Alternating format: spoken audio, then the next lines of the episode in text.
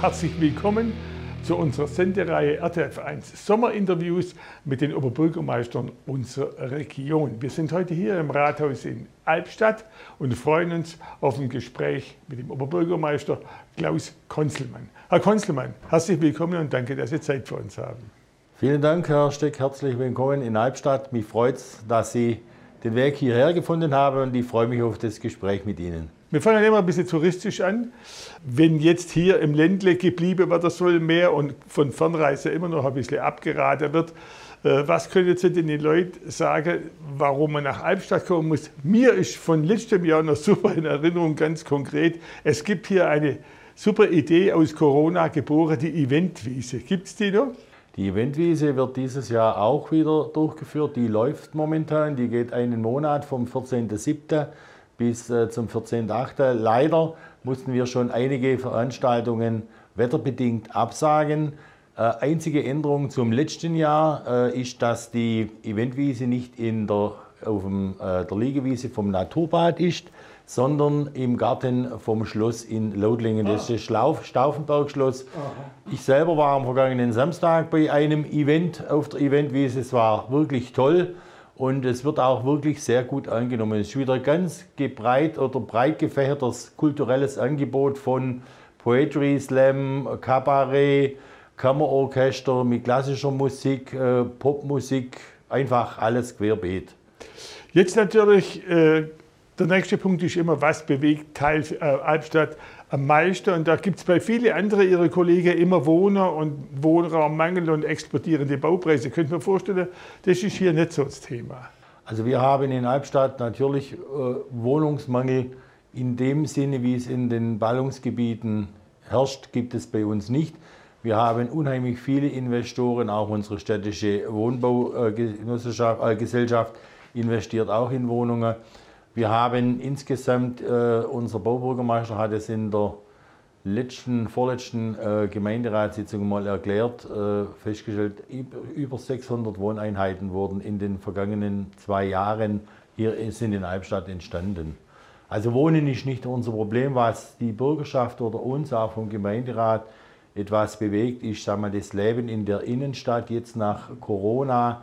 Hier äh, dürfte sich die Innenstadt, in, zumindest in Ebingen, dürfte ein bisschen mehr Schwung erleben. Und da sind wir gerade momentan wirklich äh, auf verschiedenen Ebenen, Ebenen tätig, um hier ein aktiveres Leben in, in die Innenstadt zu bekommen. Greifen wir das ruhig auf. Corona, klar, leider immer noch Dauerthema. Die Inzidenzwerte steigen interessanterweise mehr als letzten Sommer. Wie ist die Situation in Albstadt? In Albstadt hält sich Gott sei Dank äh, gerade in den Grenzen. Auch der Zerner Albkreis ist, was die steigende Inzidenzzahl anbelangt, äh, auf dem Gott sei Dank untersten Niveau in ganz Deutschland. Und wer weiß, was natürlich jetzt mit der prognostizierten vierten Welle kommt. Wir hoffen, dass wir so einen solchen großen Lockdown, wie wir ihn jetzt letztes Jahr und dieses Jahr im Frühjahr bzw. im Frühsommer hatten, nicht mehr erleben müssen. Jetzt ist natürlich so, was auch ein Problem darstellt, die Impfmüdigkeit nimmt zu. Es gibt den Thüringer Bratwurst, was weiß ich, äh, in, in Metzinger Gutscheine für die Outlets, die möglicherweise, gibt es bei Ihnen Gutscheine für die Eventwiese oder so, damit Sie die Leute zum Impfen bringen? Nein, das haben wir bisher noch nicht mal fürs Impfen. Ist ja momentan sind unsere Hausärzte zuständig und das Kreisimpfzentrum. Wir von Seiten der Stadt haben dem Kreisimpfzentrum angeboten, hier in der Innenstadt im Rathaus Impfungen durchzuführen. Das wurde vergangenen Samstag erstmals durchgeführt von 8 Uhr bis mittags um 15 Uhr und es ist sehr gut angenommen worden. Was mich freut, das habe ich heute Morgen in der Presse gelesen, wir haben äh, mittlerweile einen Stand von 50,2 Prozent aller äh, abgeschlossenen Impfungen, also mit Zweitimpfungen mhm. im Zonalpreis. Ich denke, da sind wir äh, sehr gut aufgestellt. Es ist immer noch zu wenig, viel zu wenig. Äh, eine Herdenimmunisierung bedarf ja Impfungen mit bis zu 80 Prozent und äh, mich stimmt es oftmals bedenklich, wenn ich mit Impfgegnern spreche, Ihre Argumente kann ich nicht nachvollziehen, muss ich ganz ehrlich sagen. Äh, versuche auch immer auf eine positive äh, Einstellung das zum Impfen hin einzuwirken, aber es klappt natürlich nicht immer. Ihr habt gefunden, das ist interessant, Stichwort auch Corona und ländlicher Raum. Zitat, Corona bringt den ländlichen Räumen neue Impulse. Begründung, ein großer Faktor sei dabei das Arbeiten von zu Hause aus. Arbeit im Homeoffice trage zu der steigenden Attraktivität des Landlebens bei. Es ist davon auszugehen, dass dies auch nach dem Ende der Pandemie so bleibt. Können Sie das bestätigen?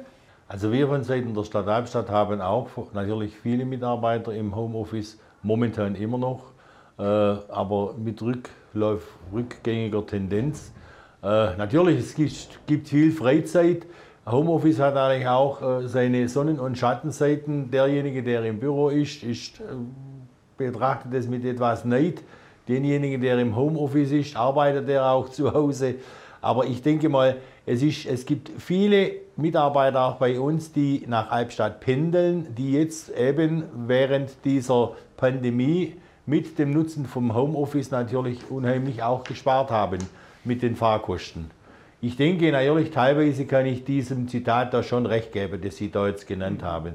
Wobei ich sage, wir haben natürlich auch kritische Stimmen hier im Rathaus, die Homeoffice sehr, ja, einmal vorsichtig betrachten, aber ich denke, es ist ein Zeichen der Zeit, dass man zunehmendem Maße Homeoffice den Mitarbeitern anbieten äh, muss. Das machen wir auch und dass es auch, wenn Corona vorbei ist, weiterhin so beibehalten wird.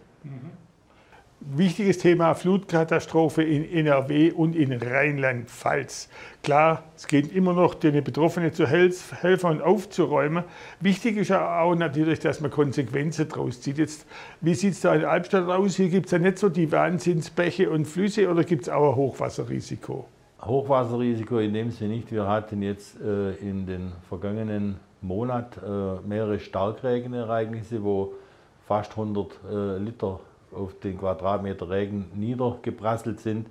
Vor allen Dingen im Eyachtal, da hatten wir im Ortsteil Laufen dreimal äh, äh, überschwemmte Keller. Äh, wir haben dann jetzt unsere Konsequenzen gezogen. Wir, unser Betriebsamt, unser Forstamt sind bereits dabei, eben zu versuchen, dass wir die Wassermassen, sollten sie dann wiederkommen, bevor sie eigentlich in die Ortsteile kommen, äh, abfangen. Wir haben natürlich in ganz Albstadt verteilt eine Unmenge Regenüberlaufbecken, mhm. die hier äh, natürlich ständig dann volllaufen, wenn so Starkregenereignisse sind.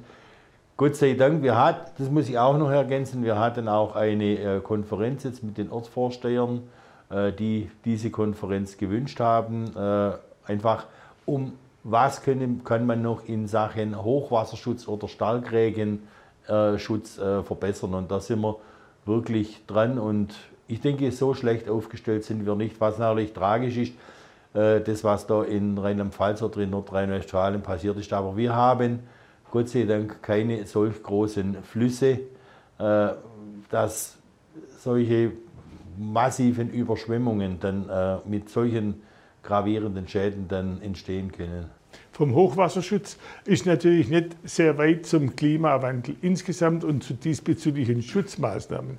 Wieder auf den ländlichen Raum bezogen kann man oft sehen oder auch lesen, dass da der ländliche Raum eine große Bedeutung hat in Bezug auf Schutz von Ressourcen einerseits und natürlich Ausbau der Energiewende. Gibt es hier besonders viel Windräder oder wie sehen Sie Ihre Maßnahmen gegen den Klimawandel?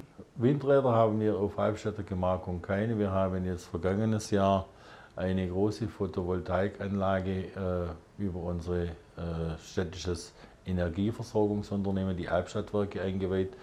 Das ist äh, eine Anlage, die das gesamte Wasserwerk äh, Ehestetten, wo die Stadt Albstadt mit Wasser versorgt, äh, mit Strom äh, versorgt. Da kann nahezu 80 Prozent des Energiebedarfs können aus dieser Photovoltaik, großflächigen Photovoltaikanlage gewonnen werden auf der Gemarkung Lautlingen. Äh, errichten wir jetzt auch. Ich denke, das wird im kommenden Jahr dann fertig werden. Das ist allerdings ein Privatinvestor, äh, auch eine ebenerdige Photovoltaikanlage mit einem Ausmaß sind, ich meine, es sind glaube ich 8 Hektar. Äh, da gibt es eigentlich auch für und wieder.